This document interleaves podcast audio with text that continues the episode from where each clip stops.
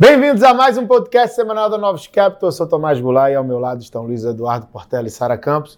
Nessa semana que é uma preparação para a semana dos bancos centrais. A gente teve também bancos centrais essa semana, mas os bancos centrais mais importantes são na semana que vem, né, Sara? É isso. Dá para dizer que a gente teve uma espécie de prévia, mas nas duas decisões que aconteceram essa semana, os bancos centrais surpreenderam para o lado mais rocks de mais alta de juro. Não é que quando a gente fala que surpreendeu, não era a expectativa não era exatamente zero, existia alguma precificação, inclusive o mercado botava algum prêmio, é, é, mas de qualquer forma, né, os dois bancos centrais resolveram subir os juros em 25 bips, que foi o Banco Central da Austrália e o Banco Central do, do Canadá. O Banco Central do Canadá estava parado duas reuniões e aí ele já vinha sinalizando que essa pausa era condicional ao cenário de, de inflação, então que ele não necessariamente tinha parado o ciclo de juro.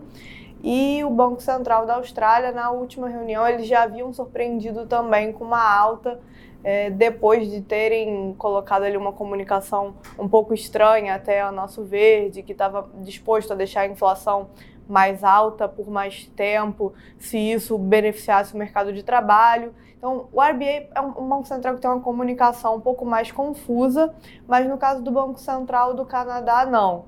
É, no caso do Banco Central do Canadá, ele tinha realmente essa função de reação bem definida, e o que eles argumentaram é que desde a, a última reunião, a última avaliação, eles tinham sido surpreendidos é, de forma autista né, tanto olhando para a inflação quanto pensando na própria atividade.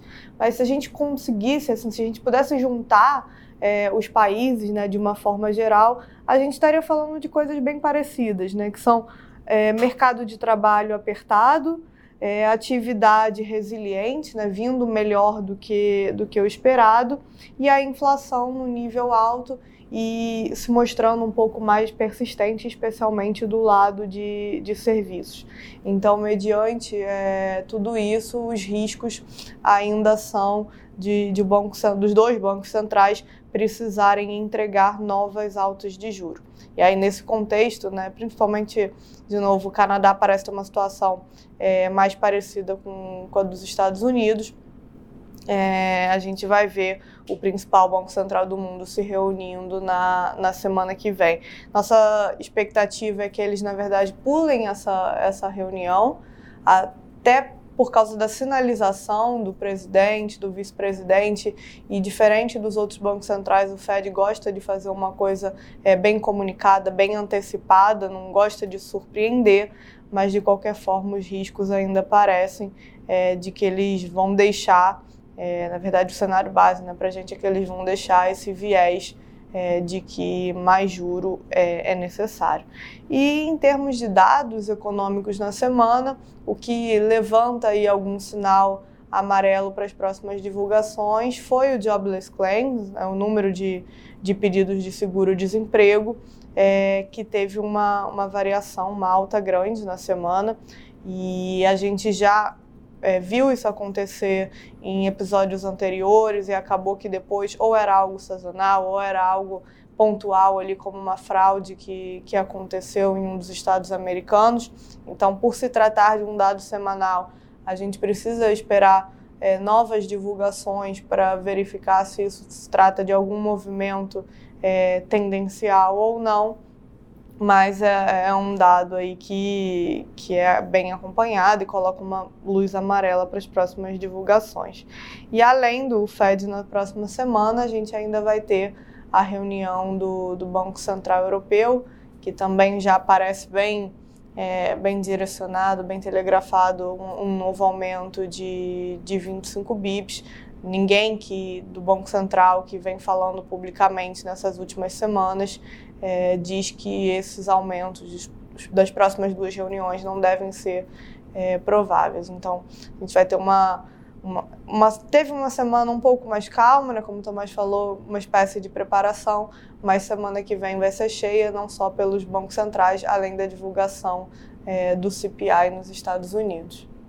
É, e o destaque né, dos mercados foram os emergentes essa semana. Né? A gente teve um, um, um grande rally, acho que muito em função da China, né? Então a gente já, né, desde semana passada já vinha é, indicando aí novos estímulos. Essa semana teve, né, ela falou para as províncias é, baixarem a taxa de, de, de depósito, né? Então ajudou é, a sustentar é, os mercados emergentes que já estavam num ambiente mais positivo com a expectativa do Fed né, manter a taxa de juros semana que vem, né, com todo o discurso dos, de alguns diretores falando de pular é, essa reunião. Né? Então, tudo indica que daqui para frente eles vão querer olhar uma gama maior de informações, né, de dados, né, e começar a se voltar a subir, né, é, que provavelmente vão ter que voltar começar a subir uma sim e uma não. Né? Então, e, e além vai... disso, aqui em Latam a gente ainda teve aquele movimento de inflação melhor no mês de maio, né?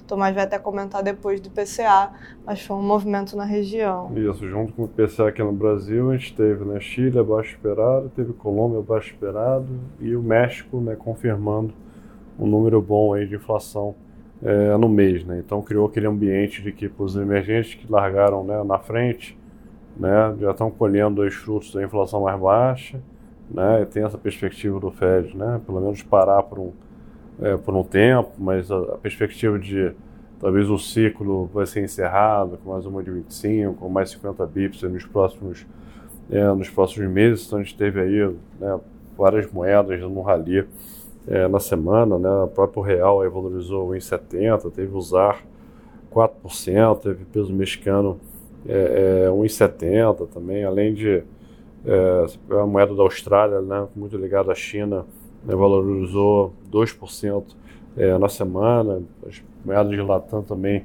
seguiram é, é, valorizando, então as bolsas, né, você pega Bolsa Brasil 4%, né, WZ é, 3,30 de alta, é, você pega Bolsa Americana meio estável na semana, né, então após forte rally de semana passada, terminaram a semana aí subindo 0,40 S&P 500, Nasdaq uma leve, leve queda, o Eurostox caiu 0,80, né, o mercado de juros né, global abriu taxa essa semana, acho que muito em função das surpresas né, do Banco Central do Canadá e da Austrália que subiram é, juros, né, então colocando uma expectativa para a semana que vem né, com o Fed que aliás o Fed, né, o mercado tem né, um pouco menos de 50% de chance de subir né, 0,25 semana que vem, mas tem uma alta completa já quando você, quando você olha julho é, junto. Né? Então o mercado está colocando o preço que se não subir semana que vem, na reunião de julho é, vai ter que subir. Né? As commodities, né, o, o petróleo caiu 2%, né, tem um, é, uma conversa de talvez os Estados Unidos, né, junto com a Inglaterra, liberarem o Irã em um acordo né, é, nuclear, né, em troca deles é, produzirem mais petróleo, né, em contrapartida aí o, o que a Arábia Saudita fez de cortar mais a produção. Então acho que os Estados Unidos nessa, nesse jogo geopolítico aí tentando é, se, se mexer para garantir um preço do petróleo é, mais baixo. E aqui no mercado acionário, né, você pega aqui no Brasil, você teve a Petro né, subindo é, 11% na semana. Então foi destaque, Banco Brasil 6%. Então ações ligadas aí, né, até as ações governamentais né, subindo, é, subindo bastante. Tá? É, mas como a Sara mencionou, o Brasil segue nessa toada positiva de inflação para baixo, muita revisão, as empresas seguem caindo. Né? Você pega o mercado de juros futuros, caíram aí de 25 a 40 bips na semana. Um destaque a parte curta, que já está colocando aí 100% de chance de começar um ciclo de queda em agosto. É, você entra no, no, no Brasil naquele meio que cenário perfeito, né? É, a gente já tem há duas, três semanas um processo de revisão de crescimento né, para o Brasil, de PIB. O mercado de trabalho segue forte. Ah, foi, foi agro? Foi, mas os condicionantes é, é, mostram que você é, tem um crescimento da renda, é, o consumo está melhor. Eu acho que isso, aliado à inflação caindo e a perspectiva de corte de juros, é, dão um panorama de que a popularidade do Lula não vai sofrer. E assim, eu acho que o receio de muita gente era a popularidade do Lula sofrendo, ele vinha e atacava as estatais. Então isso pode explicar também esse bom movimento das estatais é a probabilidade de você utilizar as estatais para fazer algumas políticas governamentais é, vai recuando à medida que o Lula vai conseguindo sustentar a popularidade dele. É, a gente teve IPCA na semana, é, veio abaixo do esperado, cerca de 10 bips. É, você tem uma composição nuclear ainda né, recuando, mas ainda acima né, né, do, do, da parte sazonal do que seria necessário para estar tá na meta. É, se você olha o headline inflation, ele já está é, direcionando para os objetivos do Banco Central. É, e você teve a continuidade das revisões de inflação para baixo. Né? Hoje em dia, a gente, quando a gente vai olhar quais são as projeções é, de inflação para 2023, elas já estão na casa de 5%, até levemente abaixo de 5%. Então, é, isso daí é, é, um trabalho, fruto do trabalho do Banco Central. E, inclusive, você, você pode estar tá, justamente, sua, o seu objetivo é 3,25 mais 1,5, você pode terminar o ano é, dentro do intervalo de meta de inflação. Né? Então, que seria o cenário super positivo. E o fato de você ter revisões de inflação para baixo neste ano carrega é, novas revisões para baixo no ano que vem e está todo mundo ainda à espera da, da, da, definição de meta.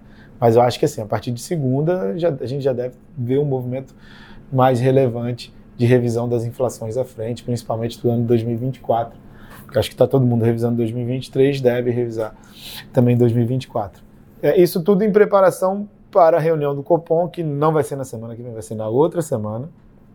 É, e essa provavelmente vai ser a, prepara a reunião onde o Banco Central vai preparar para cortar os juros ah, na reunião seguinte. E a gente já viu discursos, é, principalmente do presidente Roberto Campos Neto, de outros diretores, de alguma forma, dando uma suavizada, reconhecendo a melhora da inflação, reconhecendo a redução do prêmio de risco fiscal, e isso tudo né, abrindo espaço para que ele comece a implementação de uma política monetária é, menos restritiva. Vale lembrar que isso tudo acontece porque o cenário de inflação mudou e porque o cenário fiscal também melhorou. Então, nada de pressão sobre o Banco Central. Né? É um trabalho é, técnico. Né? O Banco Central vai começar a cortar juros porque as condições para se cortar juros estão postas. Então, acho que isso é o mais importante de tudo, não é uma pressão política. Então, isso faz com que esse movimento de melhora do preço de ativos no Brasil seja um movimento mais continuado. Né?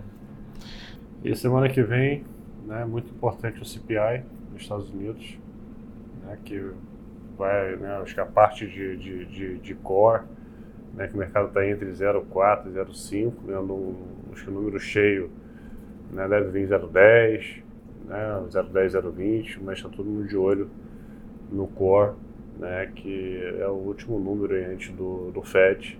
Né, e se vier muito alto, pode ser que o Fed mude de ideia de pular essa reunião e surpreenda que nem os últimos B6 dessa semana. Semana que vem a gente tem os números de atividade de Brasil, né? Então vai ser super importante depois que a gente teve um primeiro tritão forte. É isso, pessoal. Até semana que vem. Até semana que vem. Bom final de semana. Bom final de semana. Um abraço.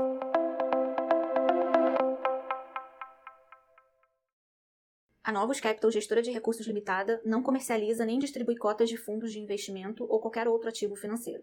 Este podcast não constitui uma oferta de serviço pela Novos e tem caráter meramente informativo.